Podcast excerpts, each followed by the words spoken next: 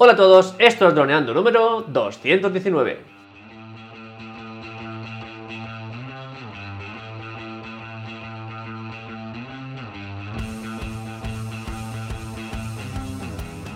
En el programa de hoy vamos a hablar sobre cómo nos organizamos los archivos, Dani y yo, y, y un poco también en Droneando. Pero antes que nada recuerda droneando.info, cursos online para pilotos de drones, aprende fotografía aérea, vídeo aéreo, edición y pilotaje avanzado a través de nuestros videotutoriales guiados paso a paso. Hola Dani, ¿qué tal? ¿Cómo estás? Hola Calle, hola drones. Pues nada, muy bien, muy contento. Estamos en directo en Clubhouse. Tenemos aquí a Gigastur y a Javi. Así que nada, muy contento de tener esta experiencia junto con Calle y en la comunidad de drones de, de droneando.info. Y nada, Eso es. a ver, vamos a comentar un poquito cómo nos organizamos los archivos, cómo podemos buscar ideas en otras plataformas y sobre todo, pues eso, cómo crear contenido audiovisual y sobre todo, pues contar nuestras historias. Así que nada, ¿vamos al lío? Muy atractivo además porque sobre todo cuando estamos grabando con nuestros drones o con cámaras a 4K y a formatos así potentes, eso empieza a generar una cantidad de, de gigas y gigas y gigas que como no te organices puedes morir de éxito, ¿no? ¿Se llama Dani? ¿Cómo, cómo llamas tú eso de...? Así es. En este caso, morir de éxito, podríamos decir que sería que se rompiera un disco duro, que eso es otro tema. Pero en este caso, pues. Uy, uy, uy. Porque claro, una cosa, es el- morir de éxito en una página web es que la página web, o en este caso el servidor, deja de funcionar porque ha entrado muchísima gente, ¿no? En este caso, pues si nosotros venimos y de, de una grabación, ¿no? Cuando alquilamos la R5 y, y tenía ahí pesaba, yo qué sé, do- dos minutos de vídeo en logarítmico, pas- pesaban 10 gigas, ¿no? A 4K, no sé cuánto pesaba, pero pesaba una barbaridad. Sí, era, era muchísimo. En este caso ahí lo bueno es que... Como 5... Di, di, di. 15 segundos eran ya medio giga. Pues imagínate. Pues la idea sería de que no tuviéramos espacio, pero sería muy fácil solucionarlo. Sería ir y comprar un disco duro de 4 terabytes, que es ahora mismo el que tengo yo aquí. Y, y bueno, no, no moriríamos de éxito, no perderíamos los datos. El morir de éxito sería que, que- se nos rompiera la, la memoria SD en ese caso. Eso sí que sería morir de éxito. Que bueno, hoy hablaremos de los discos duros que tenemos, los que recomendamos, los que tienen mejor relación calidad-precio, los que son más, más rápidos, todo eso un poco, ¿no? Y también un poco también cómo hacemos para cuando Sí. estamos editando, pues cómo trabajar con los archivos que estamos editando en el momento, cómo almacenar lo que no, pues todo eso. Así que, muy bien, Dani, pues ¿cómo hacemos? ¿Quieres que demos paso? ¿Quieres que empecemos? ¿Cómo hacemos? Pues bueno, antes que Gastur ha levantado la mano, ahora no la ha levantado porque creo que se ha salido. Ah, vale, Así que si luego quiere, pues que la vuelva a levantar.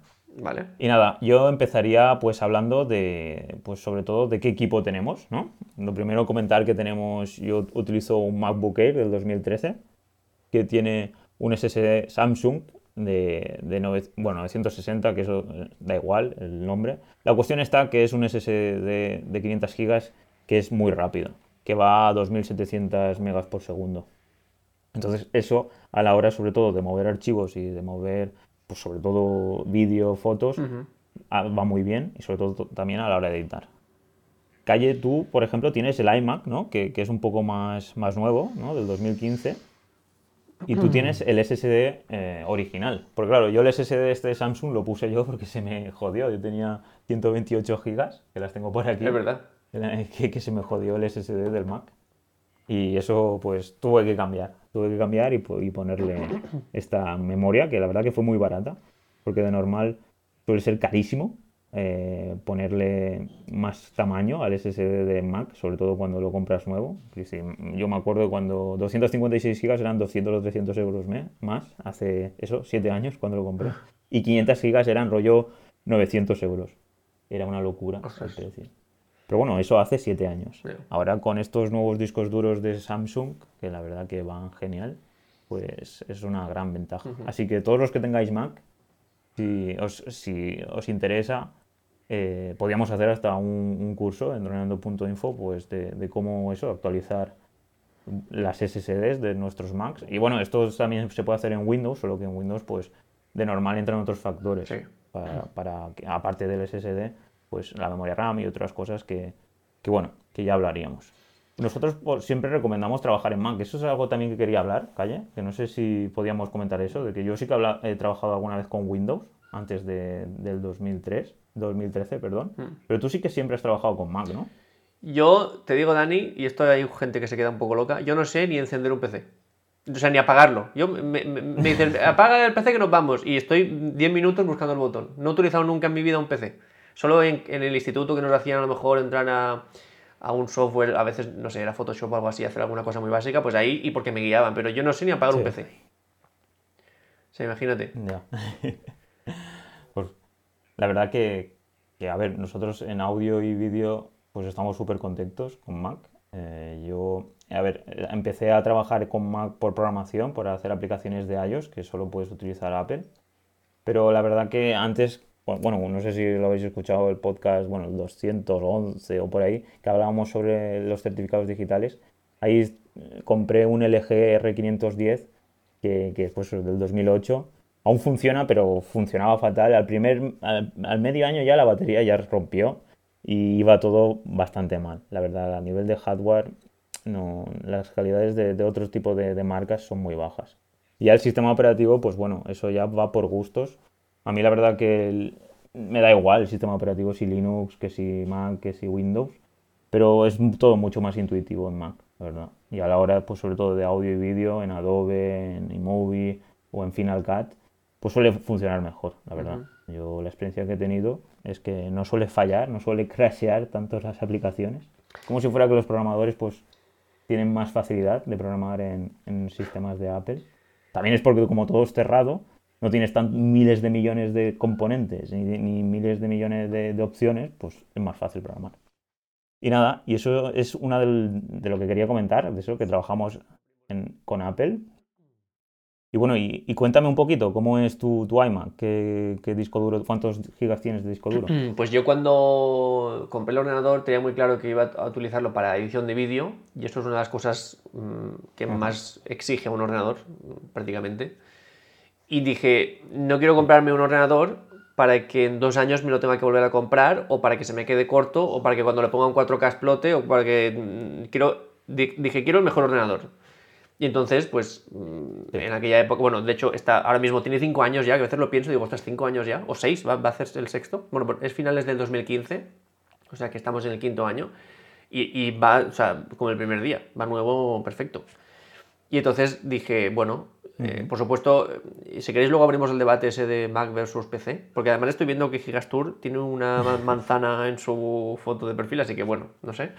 Pero bueno, si queréis luego lo abrimos el debate, eh, porque... mm, Pero una cosa que sí que he visto yo, más allá de que sea mejor PC o, mes- o mejor iMac, o sea, o mejor Apple, sí que hay una cosa que es que cuando alguien prueba un iPhone o un Mac o un tal, es muy complicado que vuelva al, al mundo Android o al mundo PC, o por lo menos es lo que veo yo siempre en mi círculo, hay debates y tal, pero cuando uno se compra un iPhone ya casi que prefiero un iPhone peor que un Xiaomi nuevo, suele pasar así. Y, y entonces, claro, pues yo como ya estaba en el mundo Mac, pues dije, pues eh, a por un iMac, que además me hacía falta. Yo tenía antes un, un portátil de Mac, un MacBook Pro, que estaba muy bien, pero eh, tenía que trabajar a 1080 y cosas de esas, y además, eh, pues con la pantalla a veces se me quedaba un poco corto, entonces dije, venga, pues iMac. Y pues eh, era, pues, en aquel momento era lo mejor que se podía comprar en, en Apple Store, ya está. Y bueno, simplemente es, lo más importante para mí es, eh, bueno, una cosa, sí, esto es cierto, porque cuando tú te compras un iMac, por ejemplo, te ofrecían la opción de tener un disco duro de estos fusión híbrido, no sé qué, no sé cuántos, que, es. una especie de mezcla entre eh, disco duro sólido y disco duro tradicional. Y, y entonces dije, ostras, mira, pues mejor esto porque lo- eh, la opción es o 500 gigas de sólido, o sea, por el mismo precio, era 500 eh, gigas de disco duro sólido o 2 teras de, de este fusión. Y dije, ostras, pues mucho mejor 2 teras del otro, ¿no? Y luego ya empecé a investigar y, y- y no, efectivamente no. De hecho, ya es el, el mismo rango, o sea, si una cosa que tiene menos eh, capacidad cuesta más, es por algo, ¿no? Así es. Y entonces, pues al final ele- elegí 500 gigas de memoria sólida y por supuesto es la única opción directamente. Y no es que sea la mejor, es que tiene que ser SSD sí o sí. Mm, ¿No, Dani? Sí, así es. Eh, Fusion al final era una tecnología por software que lo que hacía era tenías 128 GB de SSD y iba moviendo, dependiendo de los archivos que utilizabas, desde el disco duro normal, que va a 80 megas por segundo, a, a, por ejemplo los de Apple que van, el tuyo entiendo yo que era a mil y pico, o hasta 1500 megas por segundo, pues imagínate, iba moviendo. Vamos, una chapuza que se inventaron, que le ponen ahí un nombre guay que Fusion. Y luego, pues lo que tú dices, mucho más interesante comprarte el SSD de 500 gigas y luego un disco duro externo y tú ir moviendo según lo que te interese eh, pues los archivos de un lado a otro. Claro, porque lo que siempre hacemos, y esto es la forma de trabajar de, siempre, y es la que mejor nos ha funcionado, es tener una memoria sólida, o sea, un disco duro sólido, aunque sea de 128 gigas, dentro del ordenador, pero rápido, o sea, poca capacidad, pero rápida. Y luego, fuera lo que tú quieras, porque fuera externo en, disco duro tradicional, el, lento, ahí lo que tú quieras. Por supuesto, puedes gastarte mucho dinero también en discos duros sólidos externos, por supuesto, por, por Thunderbolt y cosas de esas. Pero nosotros trabajamos por USB, a un disco duro externo eh, tradicional de 4 terabytes, por ejemplo, mm, sin problema, que eso nos cuesta ahora ya 80, empezó costando unos 150 y ahora ya el último nos costó 80 o algo así, 80-90, el de WD, marca WD, que está en Amazon por todos lados. Y entonces la forma de trabajar es súper simple. Nosotros venimos de grabar, por ejemplo, venimos la última aventura, nos fuimos a, a un yacimiento histórico con ruinas romanas y prehistóricas en el Campello y volvimos a casa, ¿no? Entonces, cogemos las memorias SD, la del Mini 2 y la metemos en el ordenador. Pues tenemos 20 GB de Mini 2, pues directamente eso al disco duro externo que está conectado por USB. Y ahí hacemos una carpeta que pone 17 de febrero, aventura en, el, en las ruinas romanas. Y dentro de esa carpeta, otra carpeta que pone Mini 2. Y ahí volcamos todo del Mini 2. Sacamos la tarjeta. Ponemos la de la Canon M50, que teníamos ahí todos los planos de estabilización con el Ronin y todo pues en la misma carpeta que hemos dicho de, del, yacimiento, abrimos otra carpeta que ponga Canon M50 y así pues tantas carpetas por cámaras o drones o GoPros o lo que tengamos, ¿no? Y luego ponemos otra carpeta con audios y tal. Y todo eso se queda fuera. Eso no está en el ordenador, está en el disco duro externo. En este caso, como es 1080, o sea, como era 1080, se puede trabajar directamente la edición desde el disco duro externo porque no tiene mucha capacidad. Pero como sea 4K o algo, o algo por ejemplo, lo de la Canon R, 6 que alquilamos la, otra vez, que si quieres luego lo comentamos, eh, por supuesto era a 4K, 60 FPS, a mucha transferencia de megabytes por segundo, eran archivos muy bestias. Por eso es mejor copiarlo al, sólido y ahí trabajar. Sí, sí, la verdad, porque si hay veces que, como tú dices, pues eh, al 1080 pues no ocupa tanto y entonces sí que puedes trabajar pues con una conexión al disco duro a 80 megas por segundo. Pero claro, cuando te encuentras con archivos muy, muy, pesados, pues tienes que llevarlo al SSD.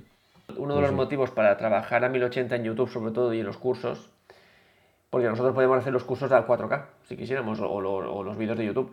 Pero claro, como el, eh, tanto los vídeos como los cursos requieren de una periodicidad que vayan siendo cada semana eh, en un sitio y en otro, el 4K lo que hace es mm, ralentizar todo el proceso de edición y de transferencia de archivos y entonces, claro, se puede hacer, pero no se puede hacer con tanta, digamos, con, de una forma tan asidua como lo hacemos nosotros. Entonces, como 1080 es suficiente para, lo que tenemos, pues trabajamos con 1080 y entonces todo este proceso que hablamos es mucho más rápido, mucho más eh, fluido siempre, así que es mucho más fácil. Pues porque para poder mover también archivos 4K de, pues, por ejemplo, pues de, todas las cámaras que tenemos, pues sería muchísimo más espacio y procesadores y equipos mucho más potentes. Pero bueno, quién sabe, eh, a lo mejor en el 2021 hay una sorpresa, ¿no? Ya nos compramos los nuevos iMacs o los nuevos MacBook Pro y ya podemos mover hasta 8K. Así que si quieres pasamos ya al tema de cómo organizamos las carpetas, que antes ya has entrado un poquito, cómo organizar el contenido por eventos, por fechas, por temáticas, si utilizar alguna aplicación externa como Adobe Bridge, hashtags, mapa, eventos, no sé. ¿Quieres que empecemos a tocar ya ese tema? Venga, pues empezamos por ahí. ¿Quién empieza? Pues bueno, empiezo yo comentando un poquito, porque al final estos, eh, lo que yo siempre veo, el tema de la organización, no hace falta que sea dentro del ordenador, sino simplemente en, tu casa, en la ropa. O... Es un tema de, necesitamos organizarnos simplemente para buscar. Para que, porque hay veces, pues por ejemplo, la ropa, nos hace falta tenerla pues aquí en el armario, organizada, pues si en un momento determinado nos hace falta vestirnos para una X ocasión. Pues yo esto lo veo igual. El ordenador, pues bueno, tiene un buscador. Mac en este caso, pues tiene comando espacio y te puede buscar en todos lados pero hay veces que el buscador no va tan bien como queremos y entonces es interesante tenernos, estar organizados, tener los archivos organizados para poder pues buscar y encontrarlos, sobre todo utilizarlos rápidamente, para ser productivos, en pocas palabras, para no perder el Que tiempo. un pequeño inciso, súper rápido, y ya sigues. Porque es que eh, últimamente he actualizado a la última versión de software, la de Big Sur, esta, Big Sur. Sí, Porque esto que dice Dani es, es una crítica que tenemos siempre Dani y yo con, con, eh, con iOS, que es que muchas veces no funciona el buscador. Tenemos una carpeta, le damos a buscar y no nos encuentra lo que está dentro de la carpeta, hay que buscarlo manualmente. Pues con el Big Sur me está funcionando mucho, bueno, me está funcionando simplemente, simplemente parece que ahora sí que funciona el buscador en carpetas. Pues genial. Pues yo es que aún no lo, no lo he instalado y no creo que lo vaya a instalar en poco tiempo porque es... Yo siempre en este, en el tema de actualización de los sistemas operativos, bueno, casi siempre en todo, ¿vale? Eh, no solo en sistemas operativos, sino en, casi- en cualquier aplicación móvil, porque al final es- soy desarrollador y sé lo que pasa. Y cuando actualizas el primero, pues te comes muchos Ujú. bugs. Y, y bueno, por, aún no he actualizado el Big Sur. Casi siempre tardo unos 3 o 6 meses en actualizar. Creo que tiene dos o, un, o hace un mes o dos lo han sacado, el Big Sur, no sé. Entonces, supongo que actualizaré de aquí dos o tres meses. Y en mi Mac del 2013, no sé yo si ya con la CPU que tiene lo podrá actualizar, la verdad. O si lo puedo actualizar, no creo que vaya muy bien. Pues en este caso es simplemente eso, que ahora ya sí que funcionan los buscadores dentro de carpetas. Sí, sí, sí. Simplemente quería eso. Pues genial. Pues bueno, el tema de las búsquedas y la organización de archivos. Vale. ¿Cómo nosotros nos organizamos eh, los archivos? Pues eso. eh, aquí quieres comenzar tú, porque aquí también, ¿cómo nos organizamos con equipo? Eh, Calle es el que edita los vídeos, porque, bueno, podemos decir que tenemos que organizarnos vídeo, audio e imágenes, ¿vale? Porque pues tanto pues para todo el contenido que creamos Sí. en Instagram, todo el contenido que creamos para podcast, todo el contenido que creamos para las páginas web, todo el contenido que creamos para YouTube y para Vimeo, pues podemos decir que tenemos esos tres tipos de archivos, ¿no? Vídeo, audio e imagen. Y después ya, pues dentro de cada audio, pues en M- MP3, eh, podemos decir, M, M- ¿cuál, cuál es el formato? Ahora no me acuerdo, M4A, puede ser, el de, el de las grabaciones. ¿El de cuál? ¿El de vídeo? Pero bueno, los formatos realmente es lo de menos. Eso no va a ser un factor importante a la hora de, de buscarlos. Bueno, cierto es que también se pueden organizar, organizar por formatos. Pero en vídeo, por ejemplo, aquí tenemos muchísima más información. Por ejemplo, pues tenemos los dispositivos. Ahora acabamos de comprar una nueva cámara, la M50, que estamos súper contentos. Y ya sabéis, tenéis ahí un súper vídeo en nuestro canal de YouTube de los 10 cosas para tener en cuenta para comprar la, la M50. Y, y bueno, teníamos también la cámara de calle, tenemos dos drones, bueno, dos, no, tenemos tres, cuatro, cuatro drones, pero casi siempre no los No, utilizamos todos. Cuatro. Cuatro drones. Y, y también, ¿qué me falta, calle? ¿Hay algo que me falta? El móvil, creo que también, que hay veces que grabamos con el Pues es móvil. que tenemos, no sé, muchas cosas. Sí. Tenemos también, bueno, tenemos la, la Blackmagic. Es que en equipo hay mucho equipo. Tenemos eh, Xiaomi de tipo GoPro, hay mucho equipo. Cuando salimos a grabar las aventuras, Cuando salimos a grabar suele ser el Phantom ya no lo utilizamos, solo para cosas muy profesionales, como por ejemplo la última grabación que hicimos de esta super villa mansión de 2 millones de euros. Pero para todo lo demás mm, es o Mini, o sea, Mini ya va siempre en la mochila, el Mini 2. Sí. Luego la Canon M50, que nos ayuda un montón con el, con el gimbal, con el Ronin y para blogging. Y luego, o sea, con eso prácticamente con Mini 2 y con Canon M50 y Ronin podíamos hacer prácticamente cualquier vídeo. Con los filtros y tal. Y, y, luego- y un micrófono sí que es importante. Micrófono, tanto los de corbata, que utilizamos bastante, como el de, el de arriba de, de la cámara. Y ya con eso podemos hacer cualquier cosa. Luego, depende del vídeo, pues nos podemos llevar o el Mavic 2 Zoom para poder sobre todo hacer algún hyperlapse, Sí. más que nada. Y eh, la Canon 6D Mark II, si queremos, pues no sé, tener algún apoyo más, pero bueno. El equipo básico, que a mí es lo que siempre me gusta la información clara, pues el equipo básico sería Mini 2, Canon M50, Ronin SC y micrófonos. Así es. Entonces, cuando, cuando Ese sería volvemos a casa, Calle, en este caso, es quien gestiona todo el tema del vídeo, sobre todo de los vídeos de YouTube y de Vimeo, todo el contenido audiovisual. Y entonces yo le envío todo por, mediante Mega, ¿vale? Y entonces ahora Calle, aquí la cuestión es, ¿tú cómo, cómo nos organizamos esa carpeta? ¿Creamos un evento? ¿Creamos una fecha? Por ejemplo, el, el otro día que fuimos Pues, por ejemplo, a las ruinas romanas. Vale, pues mira, esa es la mejor forma, mirarlo en, un- en un caso práctico. En nuestro caso, yo tengo varios discos duros. De hecho, ahora mismo tengo conectados tres discos duros de 4 terabytes de forma externa por USB, ¿vale? Esto está conectado. Ahora mismo son 12, 12 eh, terabytes conectados al ordenador. En un principio, como no sabíamos muy bien lo del proyecto droneando, pues cómo iba a funcionar, yo tenía en mi propio disco duro, donde tengo mis trabajos, tenía una carpeta donde ponía droneando. Esto al final se nos fue de madre, eh, con todo el, material que estábamos creando, y hablamos, Nani y yo, y dijimos, ¿qué hacemos? Eh, ¿cómo, ¿cómo, de cara al futuro, sobre todo, cómo hacemos esto, no? Y bueno, hay otras opciones que son más complejas, como tener una estación de. como una nube real eh, entre nosotros, o tener. Hay como unas estaciones de varios discos duros que, bueno, a nivel muy, muy tocho para empresas gordas, sí, pero también es más caro. Y al final yo le dije, mira, Dani, yo me compro esos discos duros de WD, que es la marca de 4 teras, que esto está por 100, 100, y poco euros en, Amazon, y yo cuando me hace falta compro otro. Si quieres compramos uno para droneando. Hicimos eso, y entonces yo, cuando llego a casa, yo tengo un disco duro de los tres que pone WD droneando. Y aquí tenemos todo lo de droneando. Tenemos, por ejemplo, aquí, eh, pues por ejemplo, tenemos cursos, una carpeta de cursos solo. Em, vídeos, por ejemplo, em, Facebook Ads, ¿no? Para cosas que hemos hecho en Facebook Ads, pues una carpeta de Facebook Ads. Cosas así muy mm, tematizadas. Y tenemos una carpeta que pone vídeos YouTube. Entonces yo entro, entramos aquí y todo solo se ven fechas. Mm, tú, por orden tú ves aquí 22 de noviembre, Mini 2 calidad de imagen. 24 de noviembre, mm, o sea, 20, sí, 23 de noviembre, Mini 2 de noche. 1 de diciembre, Mini 2, 10 trucos cinematográficos. Es como la fecha es lo primero y luego un poco de la temática de, esa carpeta. Entonces, por ejemplo, si entramos en la última, bueno, la última no, la de, por ejemplo, 11 eh, de febrero fue la aventura esta de, de, los baños de la reina, se llamaba el pues se pone 11 de febrero y baños de la reina.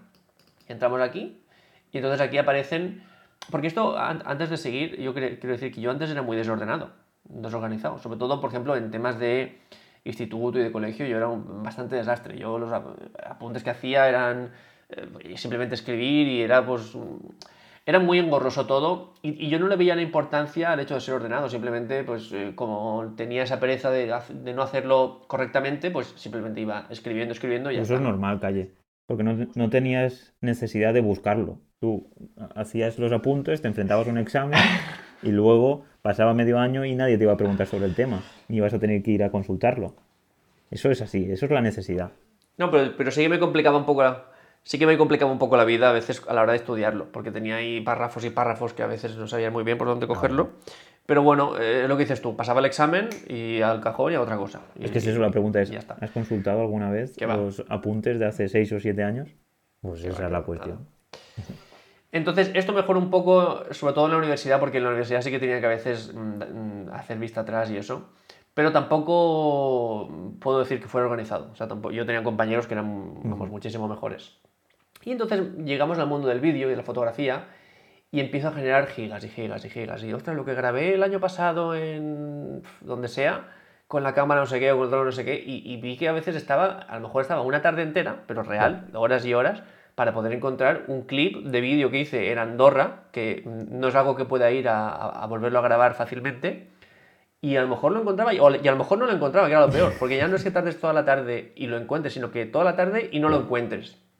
Y esto estaba en aquel disco duro, o venga, entonces empiezas a enchufar discos duros, a, encender el otro ordenador, no sé qué, esto lo envié por mail, esto, y, y al final dije, ostras, calle marca aquí un punto, un punto de inflexión y a partir de aquí empieza a organizarte porque es que es una locura. Y, sobre todo ya fue cuando había clientes que mm, no es que, porque un cliente realmente cuando ya entregas las imágenes y, ya se produce el pago y todo, pues ya te un poco cortas ahí.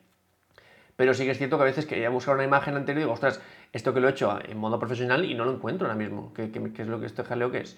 Y entonces ya, eh, desde el principio prácticamente empecé. De hecho, fue el primer trabajo. El primer trabajo vi que se me estaba eh, desorganizando y a partir de cuando acabó el primer trabajo ya me abrí una carpeta y es lo que os digo. Por ejemplo, en, en, mi, en el aspecto profesional, en mi otro disco duro, yo tengo aquí vuelos 2016. Vuelos, o sea, una carpeta que es 2016, vuelos 2018, vuelos 2019 y así todos los años. Entonces, yo sé que en cada año, ¿qué grabé? Por ejemplo, vuelos 2019, pues tengo aquí en el 26 de septiembre, Puerto Altea. Pues yo entro aquí y sé que tengo imágenes de Puerto Altea. O mm, 30 de septiembre, Mediterranean Coast Challenge, que es una carrera de nado. Pues yo entro aquí y todo, tengo todo. Tengo todos los planos del, del dron y todo lo que me hace falta de, de aquella carrera. Entonces, es una forma de tenerlo muy organizado. Aquí es algo más sencillo porque solo estaba el dron la mayoría de veces. Ahora, como estamos en YouTube, son muchas más cosas. Entonces, si yo entro en esta carpeta que os he dicho, que es la de 11 de febrero, los baños de la reina, es decir, ¿qué es lo que grabamos aquel 11 de febrero, no? Pues tenemos, por ejemplo, tenemos una carpeta que pone M50, y esto es lo que se grabó con la M50 y aquí tenemos todo, ¿vale? Todo, todo, todo, lo que se grabó en modo blog, lo que se grabó en modo cualquier cosa. Otra carpeta que pone IG Stories, porque nosotros grabamos las stories ese día para publicarlas el día que se publique y en este caso Dani me mandó las suyas por una carpeta, pues aquí lo tenemos. Luego tenemos grabaciones de pantalla, porque grabamos el smartphone mientras estamos eh, pilotando el dron, pues aquí lo tenemos todo, las, todas las eh, grabaciones de pantalla. Luego DJI Mini 2, y aquí están todos los clips de DJI Mini 2, que yo suelo organizarme, por ejemplo, en este caso, como hicimos varias paradas, lo que hago del Mini 2, bueno, esto si quieres, como es un poco más complejo, lo dejamos para el final, lo del Mini 2. Y seguimos, por ejemplo, Canon, Canon 6D, que es la otra cámara, pues aquí los vídeos de la Canon 6D. Y luego tengo una carpeta que pone audios, que es tanto los audios que nos hemos grabado Dani y yo, como las músicas que utilizo en, en edición, que las tengo aquí todas. Y luego, súper importante, y es algo que no hacía al principio, y me cambió bastante la forma de trabajar, es que yo me guardo el archivo de Premiere Pro de edición, me lo guardo en esta carpeta. Y de ese modo se me van creando automáticamente los, los previews y los autosaves del Premiere Pro. Se me crean dos carpetas dentro de esta carpeta. Entonces, si por alguna cosa se me pierde, yo sé que tengo aquí los backups, los, los cortafuegos de, de autosave y entonces vuelvo y, a lo mejor solo he perdido un minuto de edición, porque eh, siempre se va guardando y es súper eh, importante. Y luego ya me hago una carpeta con las miniaturas, que son las miniaturas que, que, es, que pondremos en, en, YouTube, y ya, se queda, y, y, ya unas copias aquí de la edición final cuando está acabada. Entonces, esto es un poco la organización. En cuanto al Mini 2, ¿por qué os he dicho esto, que es un poco más complejo? Porque yo suelo organizarme dentro de la carpeta de Mini 2, me pongo una carpeta de vídeo, y entonces están todos los clips de vídeo, y otra de foto, y están todos los de foto. ¿Qué pasa? Que por ejemplo en este caso hicimos como dos paradas, en, en Villa al principio y luego en el Campello. Pues me hago otras carpetas, una del Campello y otra de Villa. Y luego, como además, esto lo complica un poco más porque como el Mini 2 hacemos las fotos con el modo AEB, es decir, que hacemos tres fotos, pues yo me hago una carpeta por cada foto, una carpeta AEB, porque si no es imposible saber dónde está la foto. Entonces, yo nada más llego, me voy seleccionando las fotos de 6 en 6, porque son 3 en RAW y 3 en JPG, y las voy guardando, cada 6 las guardo en una carpeta. Y entonces en esa carpeta tengo las 6 fotos y el archivo del AEB compuesto, el HDR ya compuesto, de la foto real, la foto tal cual. Y entonces ya eso lo edito. Así que eso es un poco, en resumen sería eso un poco lo Porque que al final es eso, con todo lo que acumulamos sería una locura luego, pues si estuviera todo en la misma carpeta, en descargas y arrastrado ahí y todo sin organizar. Claro. Porque luego la cuestión está a la hora de editar. Te hace falta acceder a todo para ponerlo en el timeline y, y, tener acceso rápido a la información que quieres en base al guion, que siempre hablamos, que es fundamental tener el guion siempre también presente para poder editar rápido. Pues sí, pues la verdad que está. Por hacer una idea muy, muy simple del todo lo que tenemos en marcha, eh, decir que en nuestra carpeta vídeos de YouTube, que ahí está todo el material que hemos grabado en YouTube y todos los vídeos finales de YouTube, tenemos 852 gigas, casi, casi un tera. Wow. Y en nuestra carpeta de cursos, que claro, lo de cursos hemos empezado más tarde, pero es mucho más bestia, porque es, son cursos de dos horas mínimo. Pues tenemos 900 gigas. Casi tera, entre tera y medio y dos teras de cursos y vídeos de YouTube. Y este disco duro lo hemos comprado hace bastante poco. Ya prácticamente hay que ir pensando en, en otro disco duro, porque el nivel de, de material pues, crece mucho. Sí, sí, hay que mirar ya unos 10, de 10 terabytes por lo menos, para que nos dure un Ahí poquito está. más. Sí, sí, sí. Y menos mal que no compramos la R6. Cuando estuvimos mirando la M50, estuvimos pensando en comprar la R6. Imagínate que hubiéramos comprado la R6 y estuviéramos grabando a 4K 60 fotogramas. sería una locura. No, rápidamente, la locura máxima sería la Blackmagic, porque la Blackmagic solo graba en 1080 pero en lugar de grabar H264, graba en RAW. Graba en RAW. No, no hace fotos en RAW, sino graba vídeo en RAW. Esto significa que yo le pongo una tarjeta de 64 GB una SD de 64 GB a la Blackmagic y puedo grabar 7 minutos en 1080. Madre mía. O sea, imagínate eso cómo va, cómo va llenando. Eso, eso sí que es una locura, por eso ya no utilizamos la Blackmagic, porque la Blackmagic es eh, máxima calidad, top, de la, de la máxima calidad que he visto yo en una cámara de, de vídeo, pero claro, el volumen de, de, gigas que va generándose es insostenible. Perfecto. Genial. Sería una locura, ¿eh? Utilizar Blackmagic, la verdad. pues bueno, ahora quería pasar hablar sobre las etiquetas. Porque es algo que, pues, hace mucho tiempo que existe en los sistemas operativos, pero ahora se ha puesto muy de moda desde que empezó Twitter. Hace ya, pues, 13 años ya Twitter. Facebook, Instagram, TikTok, todo se mueve por hashtags, etiquetas. Es algo que en Mac también lo tenemos, tenemos administración de etiquetas. ¿Y esto nosotros lo utilizamos? ¿Tú lo utilizas, Calle, las etiquetas en los vídeos? Mm, Yo sí. Al principio no. En esto que he dicho que al principio era desorganizado, pues no. Simplemente venía con 20 clips del Phantom 4, los ponía ahí y el que me gustaba lo iba metiendo en el archivo de Premiere y una locura. Y, mm, ¿y qué pasa? Pues que al final lo mismo, tienes carpetas y carpetas de clips de clips y no sabes muy bien qué es lo bueno, qué es lo malo, porque cuando estamos grabando hay clips buenos y hay clips malos. Eso siempre, siempre hay de estos. Claro. Y entonces, eh, y esto es algo que hacemos muchísimo hincapié en nuestro curso de edición de vídeo profesional, porque di- directamente dedicamos una clase a cómo organizar los archivos antes de editar, porque esto es algo que influye directamente en ahorrar tiempo de edición, porque no es lo mismo ir editando desde una carpeta ordenada a ir editando desde una locura de archivos que no sabes muy bien dónde coger y, y dónde dejar. Entonces, hacemos muchísimo hincapié en eso. Y entonces es lo mismo que hemos hecho, eh, que yo sé que es un paso farragoso, que muchas veces no, no dan ganas de dar, pero os digo que es súper necesario y que nos, nos ahorra tiempo, que es que una vez hemos hecho todo esto de recopilar la información por carpetas, lo que es del Mini 2 en el Mini 2, lo que es de la Canon M50 en la Canon M50, yo entro en esa carpeta, en la de, pues por ejemplo, en la del Mini 2, y veo que tengo pues no sé cuántos clips. Eh, entro aquí y ahí pues eh, un montón de clips, ¿vale? ¿Qué pasa? Que de esos clips hay buenos y hay malos. Entonces yo empiezo a verlos todos uno por uno. Uno por uno, pam, pam, pam, pam. Y, y sobre todo voy teniendo en cuenta el guion. Nosotros siempre trabajamos con guion, con planning. Esto es fundamental para nosotros. Porque entonces sabemos qué planos nos hacen falta y qué, pla- y qué planos no. Si trabajamos sin guion, muy posiblemente estaremos eh, seleccionando y no sabremos qué queremos seleccionar. Simplemente pues lo que nos llame la atención y eso, eso no, eso es una, locura. Entonces, eh, entro en la carpeta y veo, pues mira, para el plano número uno nos hace falta eh, un revealing de que se vea el suelo y luego que se vea pues, el yacimiento, por ejemplo, ¿no? Y entonces, como nosotros ya hemos hecho ese planning, habremos hecho como 3-4 planos de este revealing, 3-4 intentos de ese revealing. Y entonces yo de esos 3-4 los miro todos y digo, mira, por aquí levantamos la cámara demasiado pronto, aquí demasiado tarde, aquí mm, se nos había quemado la imagen, aquí cualquier cosa, ¿no? Y elegimos el mejor, que normalmente suele ser el último, porque el último, claro, cuando lo, lo has practicado tres veces, pues a la cuarta te sale mejor.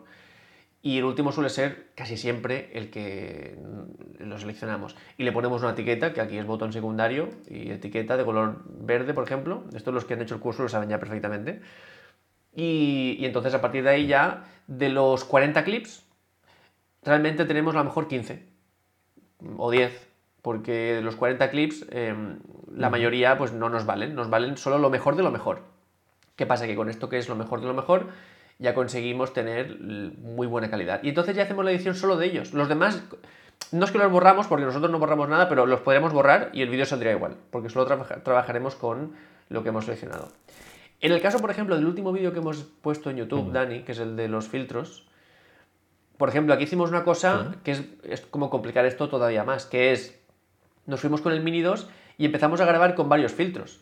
Y claro, aquí era fundamental saber con qué filtro estamos grabando cada plano. Y entonces, en esta carpeta de la, del, esto, del Mini 2 de filtros ND, yo entro en Mini 2 y hay como varias carpetas más, por ejemplo, eh, sin filtros, y pongo aquí la, la velocidad de obturación a 1 partido 2500.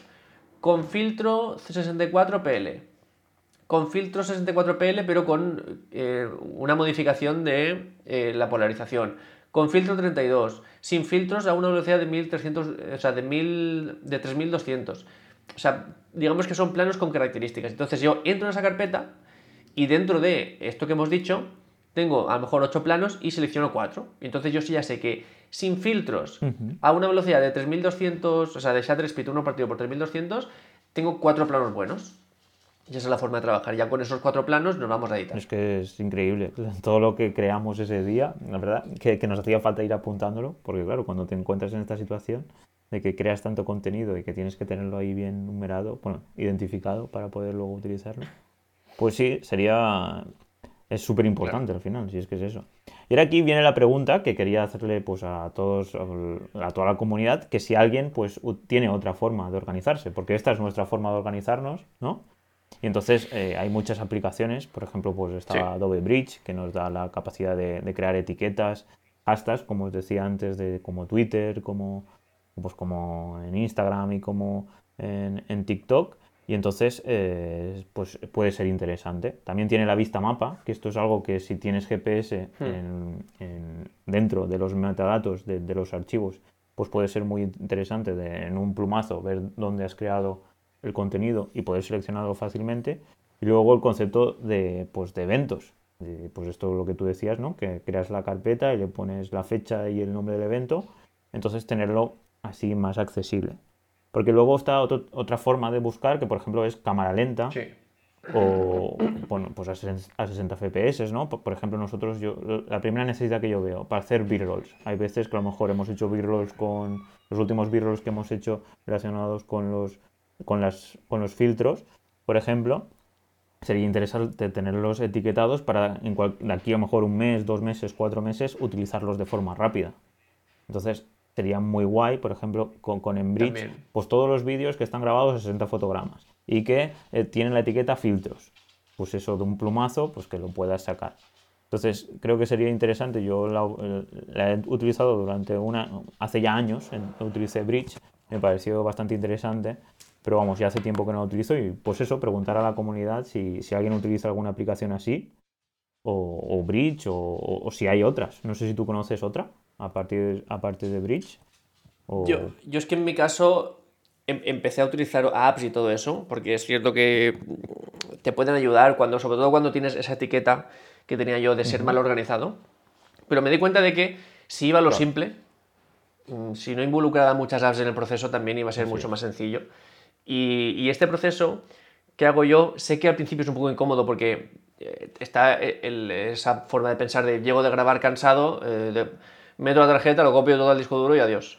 Que, muchas veces es lo más normal. Pero yo sé que si dedico un, último esfuerzo ahí a crear esas carpetas, a hacer esa selección, aunque bueno, la selección, por ejemplo, la puedo hacer el día siguiente, pero bueno, por lo menos crear las carpetas, saber qué es del Mini 2, saber qué es de la Canon, saber qué es del, de audio tal, yo sé que luego ya tengo mucho el camino mucho más allanado cuando vaya a editar. Entonces, merece mucho la pena dedicar ese tiempo, que sé que es un poco farragoso, pero merece la pena. Pues sí, porque otro tema importante respecto a lo que dices de utilizar aplicaciones es todos los archivos basura que crean en el Mac. Como bien sabemos, pues el tema de formatear. Eh, pues en Mac se supone que no hace falta formatear, en Windows es muy, típico que cada vez que cambias de sistema operativo o salga una nueva actualización, formatear y hacerlo todo de nuevo. Y, claro, en cuantas más mm. aplicaciones utilizamos, cuanto más archivos basura se crean dentro del Mac o del sistema operativo que utilicemos, tenemos que ser conscientes de que tenemos que formatear. Entonces, la pregunta que quería hacer ya para, terminar este podcast de hoy, si luego pues no hay ninguna pregunta más o tal, es eso, ¿cuándo formatear? Claro, yo por ejemplo en Windows, eso, cada vez que tenía que quería poner desde el Windows Vista a Windows 7, del Windows 7 a Windows 10. Pues ahora, por ejemplo, de Windows 10 ya hace 5 o 6 años que está y, entonces ya pues no, son actualizaciones y, no, y ya no, bueno, aparte de que no, ya no tengo Windows desde hace 7 años, pero ahora es diferente, ¿no? Entonces en Mac, por ejemplo, yo, yo sí que formateo el Mac de vez en cuando, sobre todo porque el tema de programación, porque metes muchos archivos en, podemos decir, en, eh, para ejecutar que es en la raíz del sistema operativo, con el objetivo de, hacer scripts. Entonces ahí sí que se acumula mucha basura, podemos decir. Entonces yo sí que sigo formateando eh, de vez en cuando, pues cuando veo que el Mac va bastante lento. Por ejemplo, ahora si fueras a actualizar al Big Sur, seguramente formatearía. Y, bueno, y es algo que, me gustaría que también comentáramos, porque creo recordar que hace poco formateaste tu Mac, ¿no? Y, bueno, y el por qué formatea esto. Sí, bueno, hace ya. Hace ya alguna. Yo casi una vez al año, porque sí que es cierto eso que dicen que no, Mac no hace falta. Pero sí que es cierto que llega un punto en el que si este disco duro que tenemos internamente se llena, eh, la cosa no, funciona igual, sobre todo en, temas de, en softwares de edición, por ejemplo, Premiere Pro, cuanto menos espacio tiene, más le cuesta, porque el Premiere Pro siempre está vinculando tus archivos con sus proxies. Realmente lo que Premiere Pro hace es crear siempre mini archivos y mini, mini versiones de tus archivos. Y entonces siempre lo tiene que vincular. Muchas veces cuando abrimos un archivo bastante pesado o con bastantes cosas, está un rato hasta que puedes trabajar porque está vinculando de nuevo muchas veces los archivos. Y entonces yo noté que cuando estaba eso lleno, eh, trabajaba mucho peor y mucho mal. Sobre todo eh, a, la hora de, a, la hora de, renderizar, estaba muchísimo más tiempo renderizando el, ordenador. Y entonces me dije, pues es que no cuesta nada formatear, en Mac es súper sencillo, porque existe esa... En PC es como algo, bueno, yo porque no entiendo, por supuesto, pero existe mucha gente que, ah, pues tengo que llamar a no sé quién para que me formatee el PC, que es como un proceso complicado, parece ser. Y en Mac es súper fácil, en Mac es darle un botón la única dificultad que hay es la copia de seguridad que tienes que hacerte y que tienes que hacerla limpia. Porque si haces la copia de seguridad entera de todo el ordenador, pues metes, guardas la basura y la vuelves a meter una vez está claro. Esa es la única dificultad, que es no hacer copia de seguridad o la copia de seguridad que hagas, hacerla muy limpia, que es de los archivos que te necesites sí o sí.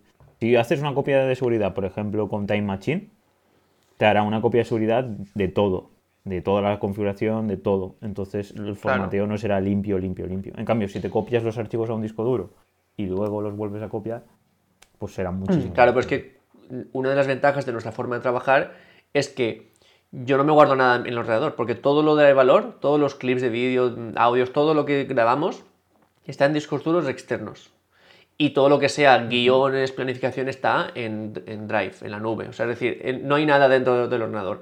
Entonces yo cuando voy a formatear no, hace falta hacer ninguna copia de seguridad, porque todo, todo está ya mm, guardado con seguridad. Entonces yo simplemente desenchufo los, discos duros, que no hace falta, pero bueno, pues acaso los desenchufo, y formateo de fábrica. Y yo abro el Mac y está todo como acabado de sacar de la caja. Le vuelvo a enchufar los, discos duros externos, me vuelvo a loguear con el Drive. Como en Mac sí que es, cierto que como tienes tu contraseña de, de iCloud, lo pones y toda tu configuración y todas tus contraseñas están ahí, como siempre. Entonces, eso está perfecto, porque es desconecto todos los mm, discos duros externos, le doy al botón de formatear, luego eh, lo enciendo como nuevo, vuelvo a conectar los discos duros, le pongo mi contraseña de iCloud y sigo trabajando. Es un proceso que dura menos de una tarde. Sigo trabajando súper eh, como si no hubiera pasado nada.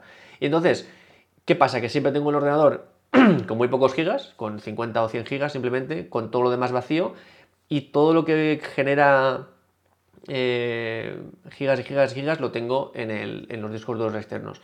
La única carpeta que tiene un poco de basura es la de descargas, porque como sí que es cierto que Dani me manda su, pues, lo que graba con la M50 o lo que graba con su cámara cuando estamos grabando en, estudio, y, pero claro, como eso yo directamente lo paso al disco duro externo, yo cada X tiempo la borro entera la carpeta y ya está, porque no hay nada ahí que me haga falta. Lo tengo todo ya ordenado en mis carpetas. Y entonces, sí que es cierto que no me haría falta formatearlo mm, todos los años, porque muchas veces lo he formateado con, con 200 gigas de 500, que está bastante bien. Pero como es tan sencillo, yo lo tengo ya como una costumbre y, luego el ordenador va como un tiro. O sea, yo ya digo, es un ordenador, de 5 años, que, que, para mucha gente sería un ordenador antiguo, estaría ya a punto de tirarlo a la basura. Y el ordenador va como un tiro y editando, hemos estado editando, por ejemplo, formatos 4K, o sea, imágenes 4K de la Sony A7 III, que es tochísimo, y, sin hacer ninguna, ningún, ni proxies ni nada, lo estamos editando en directo, a, calidad máxima, no estamos bajando calidad ni nada, y decir, corrección de color y todo, o sea, funciona muy bien si el ordenador está preparado para funcionar bien. Pues genial, la verdad, me ha encantado este, post, este podcast, este todo este contenido que estamos hablando, sobre todo porque es el tema de organizar archivos, que es eso, como hemos estado hablando, organizarnos en la vida. Y más, pues ahora que estamos creando tanto contenido audiovisual, pues también en fotografía, para Instagram, para TikTok.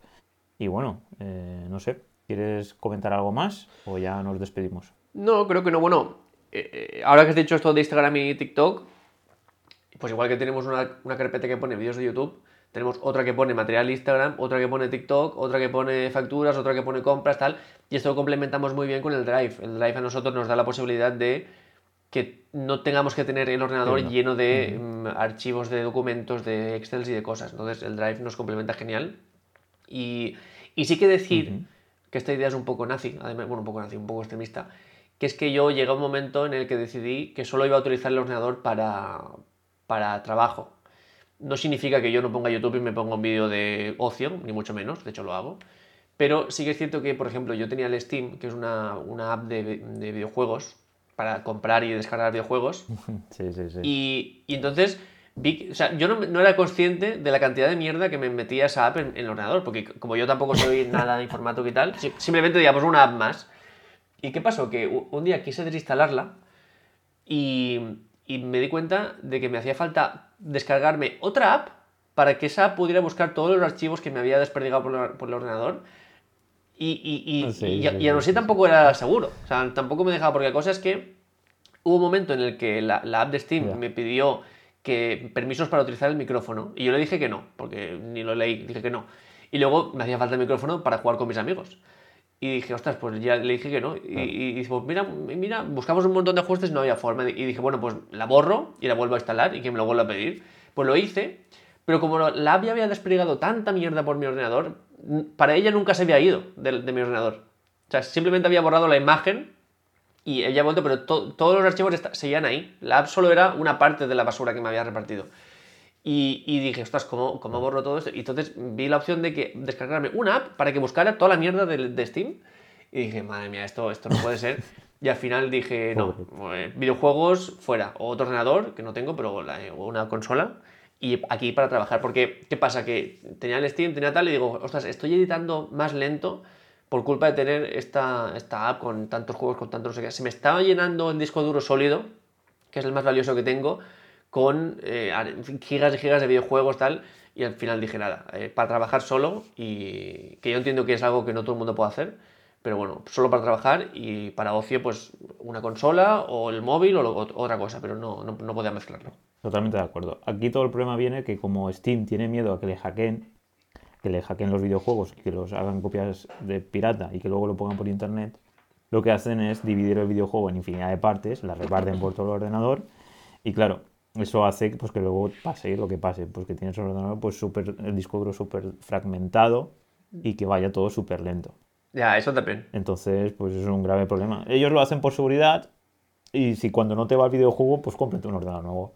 que Steam hace mucho hincapié en eso, los gamers siempre tienen, siempre tienen pues los mejores. Bueno, ya sabréis, si vais a YouTube, hay infinidad de gamers que siempre están patrocinados para que compres las últimas CPUs, las últimas tarjetas gráficas. Claro que es que Mac tampoco es el sistema operativo ideal para jugar a videojuegos.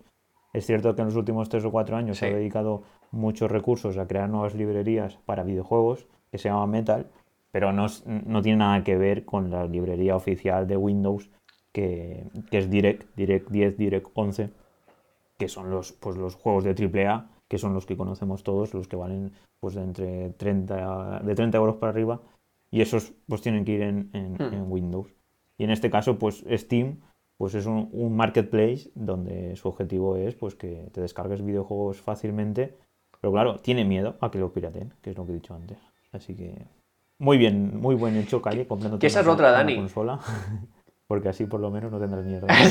que es que, bueno, realmente una consola, ahora porque la Play 5 y eso cuesta un dineral, pero una consola, pues por 300 euros te ahorras toda la basura. De, es cierto que habrá juegos que no puedas jugar, pero bueno, yo, yo separo muy bien ocio de trabajo, que, que también eh, psicológicamente cuando trabajas en casa también está muy bien. Así que, pero bueno, quería comentarte, Dani, que cómo es eso, porque has comentado de lo de los, los youtubers, siempre me ha eh, intrigado eso de que dicen, pues para el juego no sé qué me he comprado la gráfica G, no sé qué, no sé cuántos, que cuesta, a lo mejor cuesta 4.000 euros, 5.000 euros solo la tarjeta gráfica. Sí, sí, sí. Pues eso sabes por qué es. Porque los programadores que hacen el videojuego van a contrarreloj, lo que siempre decimos de que marketing dice, por ejemplo, eh, esto ya lo hemos hablado en algún podcast, el Cyberpunk 77, creo recordar. Que ah, sí. Pues bueno, ese juego hace, está en 2077 pues Cyberpunk 77 hace 5 o 6 años que están en, producción, significa que hay desarrolladores y, creadores de contenido de editores 3D y de animaciones y tal, creando el videojuego. ¿Qué pasa? Que los de marketing ponen una fecha de salida. Y ya salieron seis meses más tarde, entonces crean hype alrededor de, esa salida. Pues contratan youtubers, contratan toda infinidad de, gente, de creadores de contenido, publicidad en, todas las redes sociales, en televisión. Barcelona estaba empapelada. Tú imagínate, cada vez que iba al autobús, bueno, que cada vez que salía a la calle veía Cyberpunk 77, Cyberpunk 77. Bueno, ¿qué pasó? Salió en todas las plataformas, en PlayStation, en Xbox, en ordenador y tal, y estaba todo lleno de bugs. Y bueno, todo eso pasa porque aparte de que los programadores van a súper rápido, el programa, no programan va en bajo nivel, programan en alto nivel. Significa que hay muchas librerías intermediarias con el objetivo de que se pueda jugar en todos lados. Pues en Xbox utiliza una interfaz, eh, PlayStation otra, Steam otra. Entonces tiene que haber como si fuera traductores entre medio, porque tú creas, vamos a hacer hola, pero ese hola se tiene que ver en 50 dispositivos diferentes que cada uno habla su idioma. Entonces, un hola puede pasar a que sea una frase de, de, 50 palabras o de 50 líneas. Y eso es lo que pasa, que te instalabas Cyberpunk y pesaba 100 gigas o 150 gigas. Y aparte luego estaba todo lleno de bugs. Y es un problema, es un grave problema, la verdad. Pero bueno, espero yo que los desarrolladores pues se pongan, como yo, que se hagan rebeldes y que empiecen a hacer sus propios proyectos y que dejen de, trabajar para multinacionales enormes que lo que quieren es vender y vender la moto, porque es eso, porque si no, deberían mandar el producto, no marketing. El producto está bien, pues lo sacas cuando esté bien. No que marketing diga, no, porque según este tal, el hype está aquí y venderemos 50 millones de copias de videojuegos. Y el videojuego es una mierda. Y claro, en base a las actualizaciones, en base a las actualizaciones de meses y meses y meses, al final, dentro de un año, irá bien. Pero claro, ya se estaba ahí un año jugando un videojuego hecho una mierda. Que también antes, pues, ellos se, la juegan un poco porque luego tienen para hacer DLCs, pueden hacer actualizaciones por internet. Pero antes, cuando salió un juego para Play 1 o Nintendo 64, eso tenía que estar bien el primer día. Ahí está, ahí está. Por eso a mí me encanta jugar al, videojuego de Nintendo 64. 64 megas, callo, ocupaba. O 32 megas, ocupaba juegos en 3D enormes. O en la Play 1 ya eran más, ya pesaban 700 megas los juegos de la Play 1. Pero en Nintendo 64 que eran cartuchos, el videojuego más grande 32 megas. Y tú imagínate, en 32 megas ahora tienes un RAW, una imagen en RAW. Ya, sí, sí, sí, una foto. Es que es increíble. Juegos que yo podía estar 30, 40, 50 horas, el Donkey Kong 64, el Mario Kart, el Mario 64, menos de 32 megas. Con la música, con todo, ¿eh? Calle, con los gráficos, con los textos, con todo. Y ahora 100, 200 gigas un videojuego, que encima no va. Pero bueno, es lo que hay. Y eso, es el progreso, chicos. Y nada. Así que muy buen podcast, me ha encantado la verdad este tema. Ya hacía tiempo que, lo quería que habláramos sobre el tema este, de la organización, que es algo tan tan importante para el humano y sobre todo cuando empiezas a crecer, porque tú y yo ahora somos dos, pero imagínate que empezamos a ser más gente, tenemos que empezar hablar sobre cómo organizar esto en equipos, que es algo que podíamos hablar en, otro podcast. Que yo, por ejemplo, en código lo tengo muy claro, que es GitHub, que es la plataforma a nivel mundial para organizar código a nivel en equipos, pero aquí en vídeo no sabría muy bien cómo podíamos trabajar con el mismo proyecto, con los mismos birros, con lo mismo en diferentes sitios. ¿Sabes? Yo estando aquí en Barcelona o en Altea y tú en tu casa, porque claro, pesa todo tanto aunque bueno, ahora teniendo 300 y 600 megas de conexión, realmente eso no, ya no es un problema.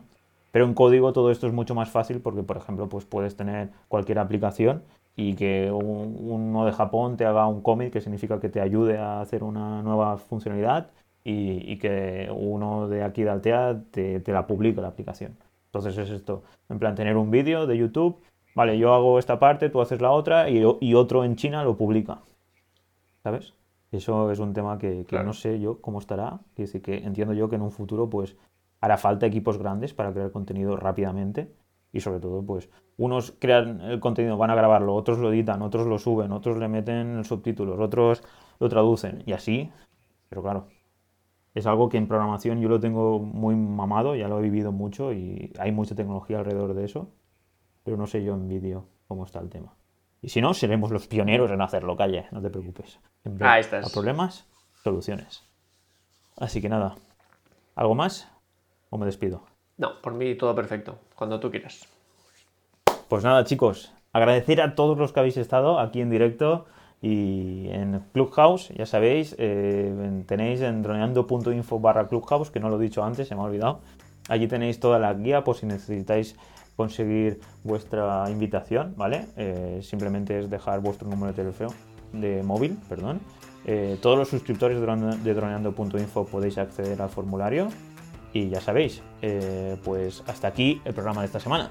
Muchísimas gracias a todos vosotros por vuestro apoyo, por vuestras valoraciones de 5 estrellas en iTunes, por vuestros me gustas y comentarios en iVoox y por seguirnos en Spotify, ya sabéis, esta nueva plataforma que está a tope, aparte de Clubhouse. Y finalmente, muchísimas gracias a todos los suscriptores de droneando.info. Ya sabéis, 10 euros al mes, el Netflix de los pilotos de drones. Y nada, sin vosotros todo esto no sería posible. Así que nos escuchamos el miércoles que viene, como siempre, a las 6.36 de la mañana. Hasta entonces, calle, un abrazo y muy buena semana. Chao, chao. Chao, chao, chao, un abrazo.